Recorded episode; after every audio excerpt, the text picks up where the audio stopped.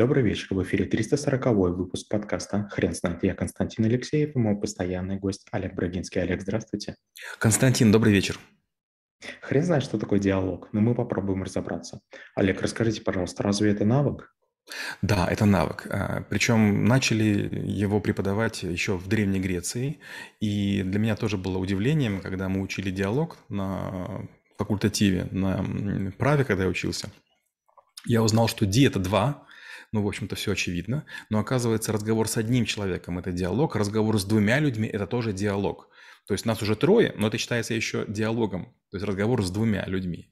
А почему это навык? Дело в том, что поддерживать диалог очень сложно, и даже текущая ситуация это показывает. То есть были две страны, Россия и Украина, казалось бы, надо бы жить в мире и согласии, и вдруг диалог прекратился. А когда прекращается диалог, но, к сожалению, все начинают доставать какие-то волыны, какие-то вилы, идти, и, идти воевать.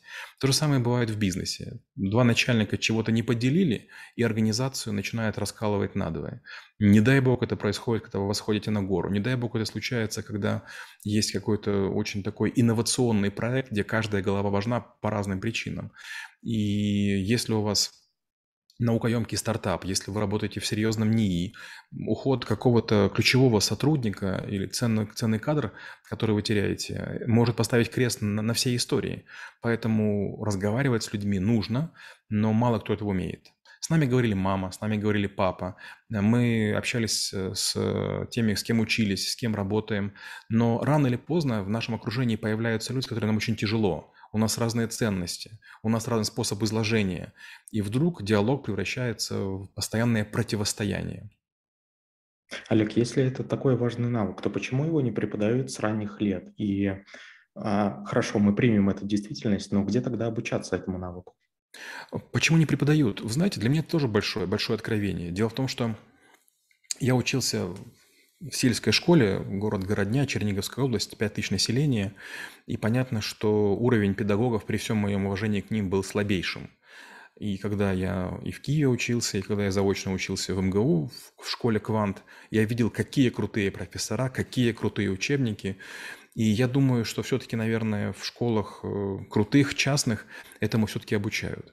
Дело в том, что нужно понимать, э, система обучения, она имеет серьезную инерционность.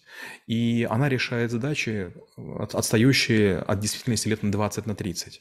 И вот нас растили как винтиков. Мы должны были быть служащими, рабочими и так далее. Не нужны были лидеры, не нужны были предприниматели. Нужны были послушные люди, которые могли бы излагать, мы писали изложения, или передавать новости там, или там, ситуацию, стучать, поэтому мы писали диктанты. А диалог – это навык свободных людей. Это когда вы хотите сколотить себе команду, когда вы хотите уговорить клиентов, мужа и жену, или там двух братьев, двух, двух сестер, купить у вас что-то. То есть диалог, он нужен тогда, когда общество начинает заниматься предпринимательством, когда начинает э, рост э, каких-то лавочек, магазинчиков, кафешек, а на это мы не были заточены. Олег, какой диалог можно назвать равноправным, не переходящим в монолог? Это вопрос на миллион. Дело в том, что есть много людей, с которыми очень тяжело вести диалог. С полицейским, которого остановил, вести диалог нельзя. Почему? Вы точно нарушили, он знает закон лучше, чем вы, и диалог равноправный не может быть. Вы приходите к нотариусу, и вы для него просто дурак, дебил и дегенерат. То есть все, что вы говорите, это какая-то бытовуха, почерпнутая из интернета. Ему смешно, ему потешно, и он вас жалеет, как ребенка, который переболел менингитом. А если вы общаетесь, например, с айтишником и говорите «кнопочка», «пимпочка», там неправильно называете, он тоже с вами говорит, как с умственно отсталым. Диалог возможен в первую очередь, когда есть уважение, когда я готов, вы готовы говорить на очень простом бытовом языке и прощать огрехи. Не все являются экспертами во всем. Второе – это когда есть терпение и время. Третье, когда есть выгода. Если я вас хочу постричь, а вы требуете какую-то сложную прическу, если мне это зажгет, если мне будет интересно, я буду стараться. Если нет, я просто скажу, мы вас не стрижем, и все, разговор закончен. Вернее, мы так не стрижем, разговор закончен. Олег, расскажите, пожалуйста, а какой диалог можно назвать структурированным? Это моя любимая тема. Дело в том, что вот в школе трэблшутеров мы еще ни разу не читали сценарный анализ, а я его просто обожаю. Когда я был айтишником вот, и программировал, до какого-то момента мои программы содержали большое количество ошибок. Ведь программирование – это тоже диалог. Я говорю компьютеру, что делать на его языке, и он исполняет. Но бывали многие ситуации, которые я не предусматривал. То есть вдруг возникает ошибка, я думаю, ах, Иван Иванович, точно. Вот диалог структурированный– это когда вы думаете, что человек же может не соглашаться, и вы думаете, ага, у меня вот в моей беседе будет вот такая примеродорожка. Вопрос, где возникают развилки? Где человек не согласится, где он будет против, где не будут свои аргументы. И получается, чем больше веточек вы рассмотрите, тем выше вероятность структурирования диалога. К переговорам мы только так готовимся. Меня Данил готовит часами, бывает там, ну, один раз даже было там неделями.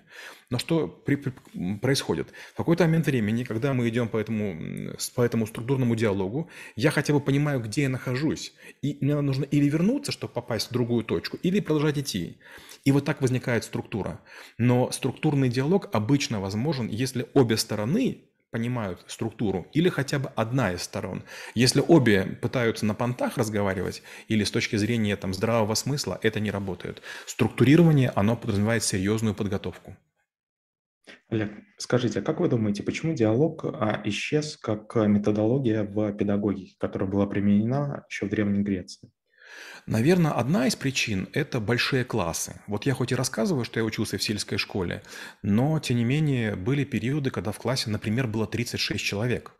И понятно, что урок длится 45 минут. Первая часть урока мы должны ответить о том, что было до того, как начался этот урок, то есть о предыдущем мы говорим. Потом, а, может быть, изложение новой какой-то теории. Потом мы решаем парочку примеров или там какие-то задания выполняем, и нам дают новые домашние задания. И поэтому все чаще и чаще было такое, что педагог говорил или преподаватель, нам нужно смотреть новую тему. И нас все меньше и меньше спрашивали. Чем мы были взрослее, мы учились все хуже и хуже, глобально нас меньше и меньше спрашивали. Получается, что в какой-то момент педагог начинает мучиться. Он приходит к подросткам, которые его не ценят, не уважают, чтобы там не говорили про Союз, такое все-таки было в старших классах. И получается, что он думает, а зачем мне кого-то выслушивать, если дети не стараются, не учатся, оправдываются, врут, э, там как-то пикируют. Поэтому, да, проще просто отчитать то, что было, и не слушать. И наоборот. И вот мы несколько раз преподавали от школы трэблшутеров в частных школах. В Эрудите, в Ломоносово, в еврейской школе. Мы, приход... мы приходили, и там шесть учеников. Каждый сидит за партой один, между ними большое расстояние. То есть ни записку не передашь, ничего не подскажешь. У них учебников нет только тетради. И когда ты что-то говоришь, они записывают. И когда ты вызываешь, любой из них готов рассказать все, что угодно. Его нужно останавливать. Получается, чем меньше учеников в классе, тем больше шансов провести диалог с учеником. Олег, хочу задать более практический вопрос. А как поступать в случае, когда в диалоге с собеседником собеседник говорит только о себе? Такое часто бывает. Вообще, мне кажется, что люди говорят только о себе. Знаете, вот чем характерны горожане? У каждого горожанина есть идея фикс. Я хочу машину купить или продать. Мне нужны джинсы или там iPhone. Я хочу похудеть или там я вегетарианец. И вот горожанин всегда говорит только о себе. И наоборот, если человек из сельской местности, вот он может послушать. То есть а, он какой-то такой более открытый, у него поры не забиты. Мне кажется, что да, мы совсем разучились слушать. Мало того, мы слушаем, чтобы ответить, а не для того, чтобы обменяться точками зрения. Олег, расскажите, пожалуйста, как вы преподаете навык в школе? Это очень сложно, это очень мучительно. А, навык далеко не первый. До этого идет риторика, то есть сначала слова, потом способ построения. И мы э, пытаемся, чтобы ученики э, какую-то придумали историю, комедийную там, или какую-то драму. И они должны нарисовать с чистого листа воображение тех, кто их слушает, некую диспозицию, что происходит, где происходит. То есть они не говорят, мы Вася и Петя, мы, значит, Робин Гуды, мы забираем там мелодию богатых и отдаем их бедным. Да? А, они должны говорить друг с другом так, чтобы как будто бы общаясь, они сообщали информацию зрителям. Это очень сложно. То есть мы не скажем там, «Эй, рыцарь Константин, как дела у тебя?» «Рыцарь Олег, дела у меня прекрасно». Да, это странно звучит, да? Поэтому мы говорим, очень важна естественность. То есть надо научиться не встраивать принудительно э, обстоятельства происходящего или ситуацию, а так постепенно развивать ее. То есть встретились два друга. Константин, как дела? Олег, неплохо. Как у тебя? Да, вот вроде тоже неплохо. Что у тебя нового? Ну, у меня там корова родила, а у меня там, не знаю, там рыба стала ловиться лучше, я лодку купил. И вот постепенно-постепенно. А живешь что там по-прежнему там на улице лунных котиков? В Питере, оказывается, есть такая улица. Да нет, переехал к мосту глупости. Тоже в Питере есть. Ну и постепенно-постепенно, понятно, ага, в Питере, ага, где живет, ага, чем занимается. Олег, спасибо. Теперь на вопрос, что такое диалог, будет трудно ответить. Хрен знает.